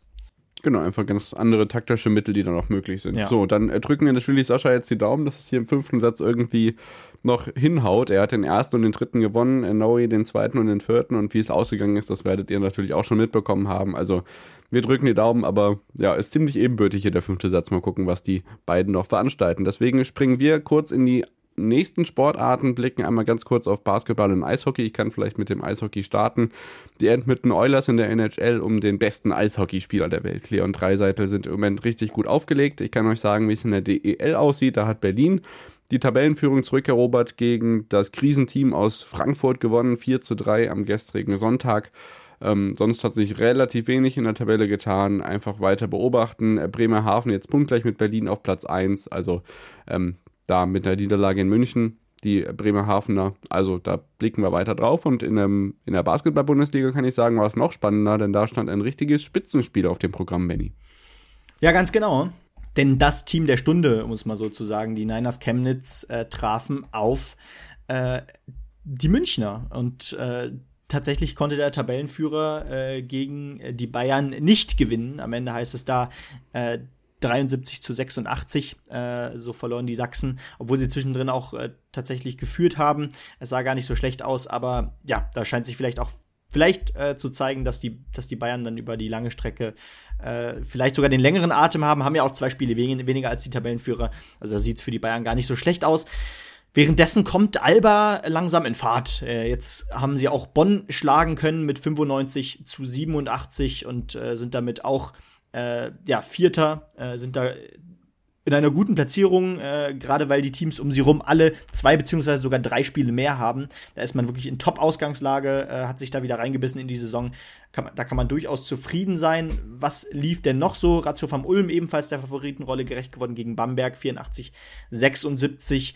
Äh, Göttingen konnte endlich mal wieder ein Spiel gewinnen gegen die Tigers Tübingen, 116 zu 95. Natürlich wichtig äh, für äh, ja, für den Abstiegskampf, weil die Tigers natürlich auch ein direkter Konkurrent der äh, BG gerade sind. Ähm, aber BG, wie wir schon seit Wochen sagen, paar weniger Spiele, immer noch zwei Spiele weniger als äh, zwei der drei Teams hinter ihnen ähm, und äh, trotzdem schon vor ihnen. Mit dem Abstieg sollte es wahrscheinlich nichts zu tun haben, aber äh, trotzdem natürlich eine enttäuschende Saison, gerade weil man auch gerade international spielt. Genau, bei den vielen Spielen weiß man natürlich nie, was passiert. Äh, von daher drücken wir die weiter, äh, weiter die Daumen, dass es da äh, gut läuft für die Göttinger und blicken natürlich dann noch mal ausführlicher dahin, wenn dann irgendwie die anderen Sportarten so ein bisschen weniger sind. Ihr merkt schon, der Fokus liegt aktuell ein bisschen auf dem Wintersport, aber ich denke, da können wir auch immer ein bisschen was zu sagen. Von daher ist das kein Drama. Natürlich auch immer gerne reingucken bei Instagram bei den Athletinnen und Athleten der Woche, ähm, die von uns nominiert werden. Die kommen jetzt auch vom letzten Jahr noch rein ähm, und natürlich auch die von dieser Woche. Die kommen allerdings dann ein bisschen später damit wir die Chronologie drin haben. Das heißt, ähm, je nachdem, wer es jetzt wird, Lino Strasser oder Cyprien Sarrazin, werdet ihr dann irgendwann in den kommenden Wochen noch bei Instagram sehen und eben noch nicht in den kommenden Tagen. So, dann sind wir soweit durch und fehlen doch ein Take und da fehlen noch zwei oder drei Sportarten, besser gesagt, denn im nächsten Take werden wir nicht nur über Fußball sprechen, unter anderem mit Inputs von Eva Lotter Bohle und David Müller, sondern eben auch noch kurz über Darts und Snooker. Bis gleich. Schatz, ich bin neu verliebt. Was? Da drüben. Das ist er. Aber das ist ein Auto. Ja, eben. Mit ihm habe ich alles richtig gemacht. Wunschauto einfach kaufen, verkaufen oder leasen. Bei Autoscout24. Alles richtig gemacht. Da sind wir wieder zurück nach der Unterbrechung und melden uns wieder mit Darts, Snooker und Fußball. Und bevor wir nachher zum Fußball kommen, kann uns Benny noch kurz updaten, was in Darts und Snooker passiert ist. Unter anderem habe ich mitbekommen, dass der 16-jährige Luke Littler das erste Mal ein PDC-Turnier gewonnen hat. Oder zumindest ein richtig großes, wobei man natürlich darüber diskutieren kann, wie groß äh, die Bahrain Darts Masters wirklich sein können. Naja, groß im Sinne von ähm, mit, mit Weltklassenspielern gespickt, dann ja. Äh, groß im Sinne von, ähm, naja, äh, große Bedeutung. Viel nein. Nein, genau. Äh, und trotzdem muss man sagen, ähm, ja, das erste Turnier mit Tourcard, auch wenn das natürlich äh, jetzt äh, bei der World Series kein äh, keine Rolle spielt und äh, direkt das erste Turnier konnte sich Luke Littler äh, sichern. Unter anderem, also er wurde auch ab der ersten Runde gefordert. Ähm, in der ersten Runde stiegen dann ja auch die asiatischen Spieler in Bahrain ein ähm, und trafen auf jeweils einen Topspieler.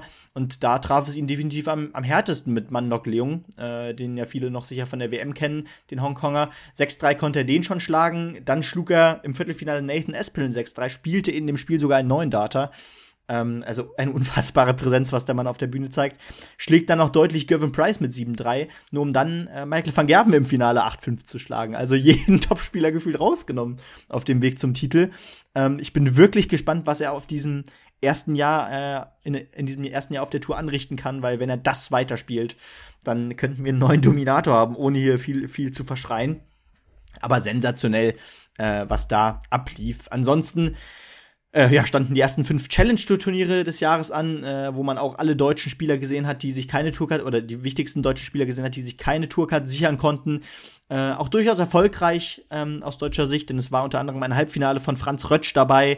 Äh, Max Hopp konnte zwei Achtelfinals erreichen, ist im Ranking jetzt auf Rang 19 der Challenge Tour. Das ist solide, das ist ein guter Start. Auch Dragutin Horvath ähm, war einmal im Viertelfinale dabei und ist auf, 16, auf Platz 16 aktuell. Ähm, viele gute deutsche Platzierungen. Ähm, ich glaube, viel mehr muss ich dazu, dazu jetzt aber auch nicht sagen. Ähm, genau, dann gucken wir noch schnell in den Snooker. Da stand der Grand Prix an, wie wir letzte Woche ja schon richtig gesagt haben. Und ähm, ja, ein weiterer Turniersieg für Ronnie O'Sullivan, der im Finale nämlich Judd Trump schlagen konnte. Ähm, für den geht's also äh, tatsächlich erfolgreich weiter. Ähm, ja, sichert sich hier 100.000, äh, auch nochmal äh, ja, ein toller Erfolg für den, äh, für den Routinier, ähm, der doch wirklich mit einem Start nach Maß in das neue Jahr äh, startet. Äh, durchaus eine spannende Geschichte.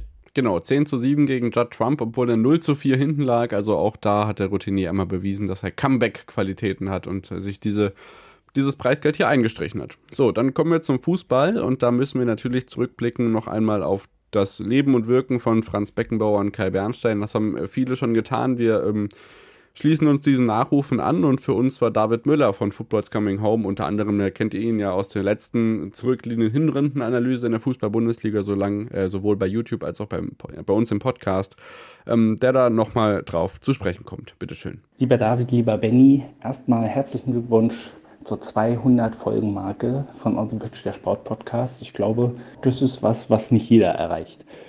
Ja, ich will ganz kurz was, zwei Sachen zum Fußball sagen. Zwei Persönlichkeiten, die in den letzten Wochen von uns gegangen sind. Zum einen Franz Beckenbauer, der Fußballkaiser. Der Tod kam ja nicht so überraschend. Ihm ging es ja gesundheitlich lange schon nicht so prickelnd. Dennoch hat Fußball Deutschland natürlich ein großes Aushängeschild verloren. Nicht nur ein großartiger Fußballer, sondern auch ein großartiger Mensch, wie das auch viele Sportjournalistenkollegen berichtet haben, die auch näher mit ihm zusammengearbeitet haben. Und dann in der letzten Woche sicherlich ähm, ja, der Tod von Kai Bernstein, der mit 43 Jahren diese Welt verlassen hat. Das, ist, äh, das war, glaube ich, für uns alle ein Schock und kam so aus dem, aus dem Gar nichts. Aber umso schöner ist, wie die Hertha-Familie ihn an diesem Spieltag geehrt hat. Ich denke nur mal an den an, an seinen Platz, wo er normalerweise sitzt. Und da war jetzt die typische Hertha-Jacke von ihm in Verbindung mit Blumen und einem Megafon, weil er ja ein Junge aus der Kurve ist, kann man ja schon so sagen. Also das war auch ein ganz besonderer Abschied. Und zwei Sachen, die auf jeden Fall jetzt schon früh im neuen Jahr unter die Haut gingen. Ja, was bleibt mir ansonsten noch zu sagen? Macht weiter so, macht immer wieder Spaß, eine neue Folge von euch zu hören und ja, man hört sich. Ciao. Ja, David, vielen Dank äh, für deine Sprachnachricht. Ähm, ja, diverse Themen, die wir am Anfang teilweise auch schon angesprochen haben, unter anderem Kai Bernstein. Hinzu kommt aber natürlich der Tod des Kaisers. Ähm, das hätten wir tatsächlich in der vergangenen Woche eigentlich schon reinbringen können in die Folge. Äh, aber ja, offensichtlich ist es doch untergegangen. Ähm, trotzdem müssen wir natürlich drüber reden. Äh, eine Person, äh, du hast ja auch dazu ein Reel gedreht, David. Also wenn ihr, wenn ihr das nochmal sehen wollt, schaut gerne bei uns auf äh, den Social Media Kanälen, vor allem auf Instagram. Äh, eine Person, die für den deutschen Fußball und nicht nur das, sondern auch für die, in gewisser Weise für die Bundesrepublik schillernd ist. Ähm, ein Weltmeister, ein äh, Weltmeistertrainer, ein ja, eine Person, die äh, eine Weltmeisterschaft nach Deutschland geholt hat ähm, und auch international einfach unfassbar beliebt und bekannt ist. Ähm, ja, Franz Beckenbauer ist verstorben. Ja, der inoffizielle Außenminister, das klang ja auch so ein bisschen durch, total gut im Umgang. Äh, viele haben ein Foto mit ihm gehabt und ich glaube, das ist auch keine Selbstverständlichkeit, dass es diese Fotos überhaupt gibt, weil allein das zeigt schon, seinen Charakter, den er gehabt hat. Wir haben ihn nicht persönlich kennengelernt oder so, aber trotzdem natürlich hat uns das bewegt, weil das einfach Personen sind, die immer da waren in unserem gesamten Leben. Ich habe ja mit äh, David Müller jetzt dieser Tage auf Football's Coming Home bei ihm den Podcast mit aufgenommen und dann habe ich Wolfgang Schäuble mal in diese Rechnung mit reingenommen, auch wenn er jetzt mit dem Sport direkt nichts zu tun hat, aber die waren halt so immer da und wenn diese Personalien wegbrechen und dann diese Schocknachrichten wie jetzt bei mir mit Sean Barber oder auch bei dem Rest der Fußballgemeinde mit Kai Bernstein dazukommen, war das schon irgendwie auch eine Woche, die mich ziemlich mitgenommen hat. Und was dazu noch zu sagen ist, ähm, war diese, war diese dieses TV-Kuriosum mit dieser Beckenbauer-Doku. Darüber habe ich ähm, mit David auch kurz gesprochen und da kann ich euch hier nochmal kurz den Ausschnitt einspielen, den ich da zu dieser Beckenbauer-Doku noch gesagt habe. Und sonst ist es tatsächlich so gewesen, dass ähm, dadurch, dass wir bei Screentime ja auch immer so diese Doku-Projekte im, im Blick haben, also hier rund um Jan Ulrich und Michael Schumacher und ähm, jetzt eben auch Franz Beckenbauer, dass da ja von zwei, drei Wochen vorher klar war, dass an dem Montagabend um 20.15 Uhr diese Doku im ersten deutschen Fernsehen Premiere hat. Übrigens, ganz viele Sender parallel die Trauerfeier übertragen haben. Ähm, anders als bei Wolfgang Schäuble, auch das äh, zeigt nochmal die Bedeutung von Franz Beckenbauer. Und eben dann, ähm, in der Woche vorher, weiß ich noch, war ich im Skiurlaub meiner Familie und hat zu meinem Vater gesagt, hier, ähm, das kann gut passieren, dass diese Doku dieses Jahr zweimal im ersten äh, als Primetime läuft. Zweimal um 20.15 Uhr. Und zwar am Montag, wenn diese Doku Premiere feiert und dann an dem Tag, an dem Franz Beckenbauer stirbt, als Nachruf. Ähm, an dem Montagnachmittag saß ich mit meinem Bruder zu Hause, habe in der ARD-Mediathek in die Sudoku schon mal reingeguckt und dachte mir, hm, die klingt wie ein Nachruf. Zwei Stunden später kam die Agenturmeldung, Franz Beckenbauer ist gestorben. Ähm, es gab einen Brennpunkt wegen dieser Bauernproteste und dann war klar, ähm, das ist jetzt ein ganz anderes Vorzeichen, unter dem diese Doku jetzt um 20.30 Uhr dann Premiere feiert. Also diese, diese TV-Perspektive war da bei mir noch so ganz besonders noch mit dabei, ähm, dass diese Doku halt genau auf dem Tag terminiert ist, als die, als der Tod bekannt wurde, weil gestorben ist er bereits am Sonntag, den 7. Januar. Das Timing von der ARD war erschreckend irgendwie. Ganz merkwürdig. Genau, dieses Timing war einfach total komisch. Dann habe ich dieses Reel noch mit aufgenommen und dann abends diese Doku geguckt, ähm, die natürlich super ist. Äh, große Empfehlung an das äh, Werk von Christoph Nah, das er da gemacht hat. Aber ja, das passiert nun mal manchmal, diese Zufälle. Ähm, so ist es nun mal. Ja, es ist. Ruhe in Frieden an beide definitiv äh, eigentlich wieder unfassbar, dass wir in dieser Woche gleich drei, drei ähm, Verstorbene zu verschmerzen haben. Ähm, eine Wahnsinn, äh, eine Wahnsinnsgeschichte nach der anderen. Ähm, genau. Und ruht in Frieden und ich glaube, damit äh, schauen wir in das aktuelle Geschehen genau, diese, diese Trauerfeiern und so auch gut gemacht. Jetzt die emotionalen Momente, sowohl am Freitag in der Allianz Arena als auch jetzt vor dem Hertha-Spiel mhm. für Kai Bernstein. Ähm, da kommt ja auch noch die Trauerfeier, wie gesagt. Dann steigen wir in sportliche Geschehen ein und äh, arbeiten uns äh, von unten nach oben oder von oben nach unten durch. Das ist jetzt die Wahl, die du hast. Je nachdem kommt die Sprachnachricht von Eva früher oder später. Ja, komm, dann, dann lass uns erstmal Eva Sprachnachricht machen. Dann freust du dich auch, dass die Arminia endlich mal wieder in unserer Folge vorkommt. Ja, aber ich freue mich nicht über das sportliche Ergebnis. Es gab eine Derby-Klatsche in der dritten Liga nach dem Restart nach der Weihnachtspause, aber dazu Eva Lauter-Bohle mehr, mit der haben wir auch schon einmal auf die Fußballsaison vorausgeblickt. Bitteschön. Ich glaube, viele hatten sich gefreut auf dieses erste Spiel in 2024, auf das Derby bei Preußen Münster. Ja, und weil man es als Arminia-Fan ja prinzipiell nicht einfach hat, wurde man direkt etwas enttäuscht. Aber sah es, ja, ich will jetzt mal sagen, 50, 60 Minuten gar nicht mehr so schlecht aus. Ähm, Preußen Münster hatte irgendwie überhaupt gar keine Ideen und bei Bielefeld, da war zumindest zweimal der Pfosten im Weg. Der Ausgleich zwischenzeitlich kam auch eher aus dem Nix. Ja, und am Ende steht dann diese 2 zu 1 Niederlage. Man trifft ja Preußen Münster jetzt noch einmal im Westfalenpokal, da hoffentlich dann vielleicht da so ein bisschen die Kräfteverhältnisse wieder gerade rücken. Aber ja, da ist noch ein ganzes Stück Arbeit, das auf Arminia und Mitglieder zukommt. Ich gratuliere euch ganz herzlich zu 200 Folgen und hoffe auf mindestens noch 200 mehr. Macht's gut. Ja, neben elf Freunde am Morgen heute auch bei uns vertreten. Vielen Dank, Eva, für deine Nachricht. Und ja, irgendwie sind die Abstiegssorgen jetzt wieder zurück. Es schalte Absteiger, Absteiger durch das Preußenstadion gestern. Er hat Platz 14, fünf Punkte vor den Abstiegsplätzen. Mannheim, wo jetzt übrigens Terence Boyd spielt, der aus Kaiserslautern nach Mannheim gewechselt ist. Ja, das Arminenherz muss viel verkraften. Mal gucken, wie es weitergeht. 17 Spiele to go. Ja, äh, es ist kein Sprint, es ist ein Marathon, um mal eine dumme Phrase zu sagen. Und ähm, ja, das war natürlich ärgerlich, ge gerade gegen Preußen Münster, die ja selber äh, ja, ähm, zwar wieder zurück sind, aber ähm, ja, irgendwo im Mittelfeld agieren, also auch nicht so weit weg sind von euch. Ähm, ja, eine bittere Niederlage, äh, aber was soll man machen? Ihr seid 14. Noch, äh, noch ist ein wenig Abstand dazwischen. Äh, fünf Punkte auf äh, einen Abstiegsplatz. Ähm, das gilt es zu verteidigen ähm, und dann hoffentlich, hoffentlich in der, in der nächsten Saison darauf aufzubauen, äh, damit es wieder in die richtige Richtung geht. Aber genau, dann, ja. wenn wir schon in der dritten Liga sind, können wir ja kurz auch darauf schauen, dass Regensburg die Tabelle auf jeden Fall anführt. Mit Dresden und Ulm als Neuling auf Rang 3. Die nächsten beiden Gegner der Arminia übrigens, Regensburg und Ulm. Hey. Ja, dann viel Spaß an dieser Stelle. Vielen Dank. Es ist eine englische Woche, deswegen haben wir gar keine Zeit, uns über Preußen Münster zu ärgern und springen direkt in Liga 2, Benny.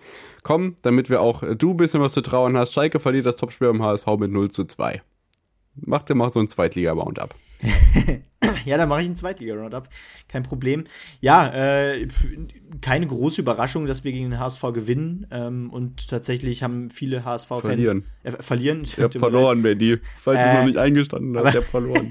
aber tatsächlich haben auch viele HSV-Fans nach der Partie äh, auf Social Media geschrieben, ja, wenn ihr so in den nächsten Spielen spielen äh, werdet, dann werdet ihr auch nichts mit dem Abstieg zu tun haben. Das hat mir Hoffnung gemacht. Äh, es waren nämlich wieder zwei dumme individuelle Fehler, äh, die zu den beiden Gegentoren führten. Äh, ich glaube, drei Lattentreffer hatten wir auch noch dabei. Das heißt, das Glück auf unserer Seite hatten wir auch nicht. Ähm, ja, und am Ende ist es dann gegen einen, äh, gegen einen Aufstiegsaspiranten, gegen den wir hier verlieren. Ist natürlich ärgerlich, dass wir verlieren, aber ähm, ich mache mir gerade trotzdem relativ wenig Sorgen, wenn es um Abstieg geht, dass es keine geile Saison wird. Da bin ich mir natürlich trotzdem sicher. Gerade weil man wieder in der, in, in der Innenverteidigung gesehen hat, dass da ein Mann fehlt. Äh, weil wir da nur bedingt, äh, naja, äh, zweitligafähig sind. Naja, aber wir schauen natürlich auf die gesamte, ähm, auf den gesamten Spieltag. Äh, naja, weiterhin ganz vorne dabei äh, sind trotzdem Kiel und St. Pauli. St. Pauli gewinnt gegen Kaiserslautern mit 2 zu 0, ähm, während Kiel gegen Braunschweig ausgerechnet eine Niederlage verkraften muss, gegen den Tabellen 16. jetzt mittlerweile. Ähm, das ist natürlich ein Dämpfer da im Aufstiegskampf. Ähm, währenddessen kämpft sich Nürnberg so ein bisschen in die oberen Gefilde rein. 3-0 gewinnt man gegen Rostock. Ähm, Karlsruhe gewinnt gegen Osnabrück mit 2 zu 1. Osnabrück bleibt damit, ja, äh, mit einem Sieg auf Rang 18 äh, abgeschlagen. Scherning-Effekt in Braunschweig funktioniert, Koschinat-Effekt in Osnabrück hingegen eher nicht so. so kann man das zusammenfassen. Währenddessen bleibt Fürth an den Aufstiegsplätzen dran, äh, mit 1 zu 0 gegen Paderborn, gegen einen direkten Konkurrenten. Auch eine Wahnsinnsgeschichte. Und ja, unsere Hessen, die Wiesbaden, ähm, die äh, sind weiterhin im Abstiegskampf drin. Äh, Rang 13, einen Platz vor Schalke, ähm, verlieren gegen Magdeburg, äh, auch gegen, äh, gegen den direkten Tabellennachbarn. Äh, bittere Niederlage auch da. Ja, genau. Dem habe ich nichts hinzuzufügen, deswegen blicken wir kurz auf die Bundesliga. Die Unioner hat es mal wieder erwischt. Nachholspiel Nummer 2 steht bald an. Am Mittwoch geht es gegen die Bayern im ersten Nachholspiel aus dem letzten Jahr. Und am Freitagabend konnte man eben nicht in Mainz spielen. Die Stehplätze waren zu vereist. Auch dazu findet ihr ein äh, Reel auf Instagram kurz nachdem bekannt wurde, dass dieses Spiel eben nicht stattfindet. Ansonsten hatten wir am Samstag, wie gesagt, kann ich auch an dieser Stelle vielleicht den Querverweis auf Davids Podcast machen, weil ich da auch zu Gast war. Deswegen müssen wir es vielleicht nicht ganz so ausführlich auseinanderklamüsern. Ein Sieg für Freiburg am Samstagnachmittag 3 zu 2 gegen Hoffenheim. Ein dann doch deutliches 4 zu 0 der Dortmunder in Köln. Eine, da kommen wir gleich nochmal drauf zu sprechen, ein 1 zu 1 von Heidenheim gegen Wolfsburg. Kovac wackelt weiterhin. Ein spektakuläres 2 zu 2 im Hessen-Derby zwischen Darmstadt und Frankfurt, was mich sehr, sehr gefreut hat. Ja, und dann, ähm, ja, ich glaube, das Spiel ging dann so um 18 Uhr zu Ende gefühlt, weiß ich gar nicht. Äh, Bochum gegen Stuttgart 1 zu 0. Stuttgart ähm, ja mit ein bisschen Personal oder mit fehlendem Personal und jetzt einer Niederlage ähm, in Bochum. Wir haben gesagt, Bochum muss zu Hause gewinnen. Das tun sie jetzt hier auch. Und mhm. das Ganze dauert ein bisschen länger, weil eine Blockfahne den Sicherheitseingang versperrt. Auch das ja kein unbekanntes Phänomen in Bochum. Ja, definitiv, aber ähm, trotzdem natürlich ein sensationeller Sieg hier gegen äh, die Stuttgarter, die wirklich äh, schwach in die Rückrunde starten. Letzte Woche schon 3-1 gegen Gladbach verloren, jetzt 1-0 gegen Bochum verloren. Da verliert man natürlich oben im äh, Kampf um die oberen äh, Champions League Plätze an Boden. Das liegt natürlich auch an den ja, Spielern, die durch den Afrika Cup nicht dabei sind, unter, unter anderem natürlich vor allem Girassi, der da ausfällt. Ähm, ja, äh, aber trotzdem äh, sollte das natürlich äh, nicht der Grund sein, warum man jetzt äh, komplett einsackt. Trotzdem natürlich, wie gesagt, schwacher Start in die Saison. Was bleibt noch vom Spieltag? Ich würde sagen, ähm, ja. Die Leverkusener werden Meister. So. Die Leverkusener, ich, immer mehr kann man davon ausgehen, die Leverkusener werden Meister. Das nächste Topspiel für sich entschieden, 3-2 gegen Leipzig. Ähm, Last-Minute-Sieg. Währenddessen, Last-Minute-Sieg und währenddessen ist übrigens ein neuer Stürmer im Gespräch, äh, der temporär ähm, eben äh, Boniface ersetzen soll, nämlich äh, Boya Iglesias von Betis Sevilla, äh, der vielleicht kommen soll, der 31-Jährige.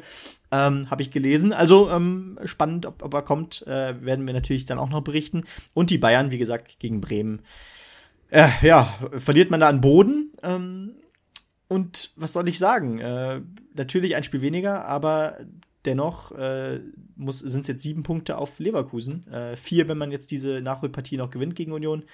Aber ja, was soll man dazu sagen? Ich meine, Leverkusen äh, ist nicht am Einbrechen, nach 18 Spielen immer noch ohne Niederlage. Äh, sensationell. Ja. 27 Pflichtspiele ohne Niederlage bei Leverkusen im Moment. Wirklich stark. Ähm, aber trotzdem äh, rahmt euch bitte das Tor von Xavi Simmons ein. Mhm. Ähm, ich glaube, es war das 2 zu 1, weiß ich gar nicht. Auf jeden Fall Kandidat fürs, fürs Tor des Monats. Auf jeden Fall ein Tor zum Einrahmen. Ja, und Bremen gewinnt das erste Mal seit 2008 in der Allianz Arena. Auch das natürlich ein historisches Ereignis, dementsprechend auch äh, gut gefeiert und wichtig für die Bremer, die sich jetzt da unten von Union Berlin auf Platz 15 absetzen können. Also jetzt äh, drei Mannschaften mit 20 Punkte, denn neben Bochum und Bremen auch Gladbach mit 20 Punkten, denn die konnten auch nicht gewinnen. Wie das so ist, ne? Man gewinnt 3 zu 1 gegen Stuttgart und dann denkt man sich, ja, das äh, sollte doch safe sein, aber dann kommt mein Lieblings-FC Augsburg an und lässt den Fluch wieder wirken. Augsburg gewinnt in Gladbach 1 zu 2 und Augsburg springt auf Tabellenplatz Nummer 10. Jetzt ein Punkt vor Gladbach. Ja, äh, Gladbach äh, doing Gladbach Things. Erst aus dem Nichts Stuttgart schlagen und dann ähm, ja, kann man auch mal wieder gegen Augsburg verlieren. Äh, soll ja auch nicht zu viel Aufwind geben. Äh, das heißt, man versackt dann natürlich wieder im Mittelfeld für Augsburg. Was soll man da anderes sagen als ja, Glückwunsch zum Klassenerhalt gefühlt schon wieder. Ähm, weil ja. irgendwie, ja, scheint es wieder zu reichen, äh, auch wenn natürlich die Rückrunde noch jung ist, aber ähm, ja, wenn man solche Siege dann holt wieder aus dem Nichts, dann äh, zeigt das doch, dass man offensichtlich doch Bundesliga-Tauglichkeit besitzt und ähm, ja, sonst würde ich sagen, war wieder ein spektakulärer Freuen uns, dass äh, Stefan Leiner in Gladbach wieder zurück ist, nach langer Verletz- oder Krankheitspause, muss Stimmt, man ja sagen. der ist auch noch zurückgekommen. Schön, dass er da wieder ja. am Start ist.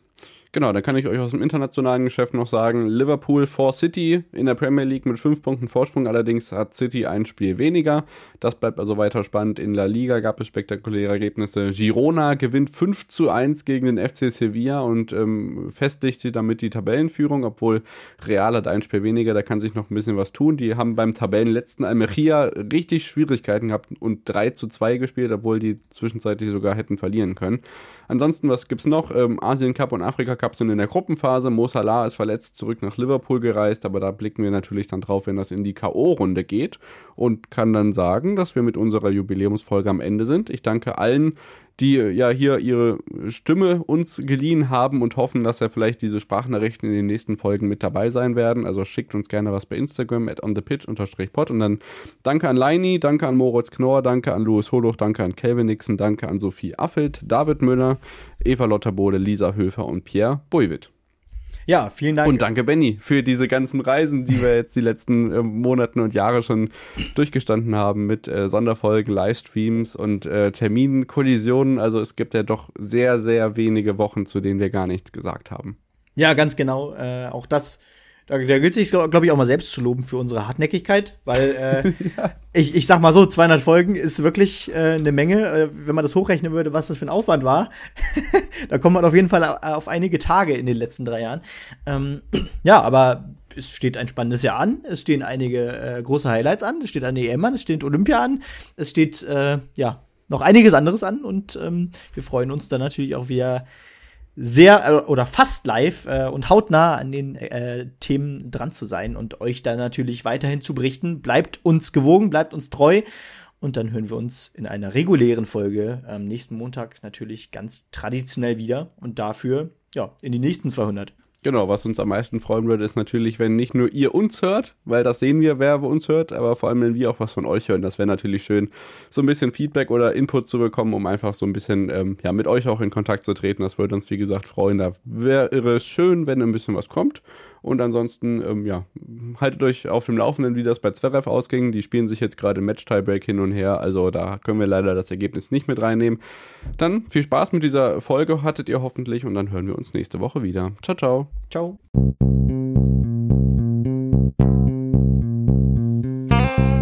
On the Pitch. Der Sportpodcast mit Benny und David.